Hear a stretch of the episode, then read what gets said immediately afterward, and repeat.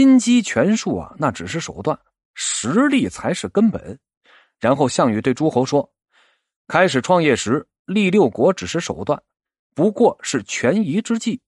真正立功的是我们。你看看，这是不是统一战线？所谓的十八路诸侯，其中有十四个是追随项羽入关的六国将军。至于赵、韩、燕王等人，都被缩小地盘，实力那是大不如前。最大的胜利者，那恰恰是项羽。”他从一个没地盘的将军，通过分封，把名气和威望转化为实力，占据梁楚九郡，号称西楚霸王，地盘最大，名分最高，依然是大哥呀。此时的项羽呢，达到了人生的巅峰。然而巅峰过后，便是悬崖呀。项羽啊，其实并没有满足所有人的欲望，这就导致分封体系存在潜在的威胁。时刻会有人冒出来掀桌子，你比如陈馀，他是有实力的呀。但项羽说他没有入关，所以啊就不给他王位，只给了三个县。结果呢，陈馀出兵打败了张耳，被赵歇封为代王。比如田荣，他是资格最老的起义者，因为没有帮项梁，又不追随项羽攻击秦国，所以也没有封赏，反而是将军田都当了齐王。结果呢？田荣自立为齐王了。作为领袖啊，项羽是太感情用事了。其实，在那个年代，只要立功就有封地才是主流啊。大家出来混就是希望有封地啊，只有属于自己的土地才安心呢。而项羽呢，有点任人唯亲，只有和他亲近的人才会有好处，关系疏远的人连汤都喝不上。这么一来呀，关系疏远的人只能是自力更生，而韩信。陈平都走了，田荣、陈馀也反了，一手好牌被他打得个稀巴烂呢。看看刘邦是怎么做的吧。韩信灭齐国以后，他想做齐王，于是他请求刘邦正式任命。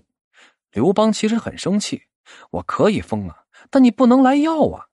但张良踩了一下他的脚，他马上就明白过来了，人家手上有几十万大军呢，那可不能得罪呀。于是他马上派人去正式册封。垓下之战时，韩信按兵不动，刘邦呢又给他加封了土地。彭越、英布也是一样，只要是能给的，我都给你。这才是领袖的作风，不以个人的情感为判断的依据，而是冷静的分析现实，然后呢做出最准确的决定。公元前二零二年，刘邦在定陶称帝。项羽想做却没有做成的事业，被刘邦给顺利收尾了。他满足了大部分人的利益和需求，几百年的乱世也就此终结。想了解楚汉战争啊，不可不知鸿门宴。这是一次成功的统一战线的教程，也是一次不成功的利益分配的案例。他总结了反秦战争的成果，也开启了江山争霸的序幕。饭局开始前呢，项羽和刘邦是战友。饭局结束后，项羽和刘邦是敌人。归根结底呀，成功者呢都有相似之处，那就是把自己人弄得多多的，把这敌人呀搞得少少的。因为有多少人，就有多大的平台。胜利者不仅要能力超群，更要有大平台赋予的光环和助力。只有当能力和平台相结合，才能爆发出超强的战斗力。但是话又说回来啊。这胜利者也不能把平台的光环当做是自己的能力，两者分开看更好一点。生活中啊，我们经常会听到有人抱怨“人走茶凉”这句话呀，有一定的道理。因为一旦没有了支持者和平台，也就相当于被请下了桌子，何止是茶凉啊，你连茶杯都摸不着。这也变相的证明啊，喝茶的人已不被需要了。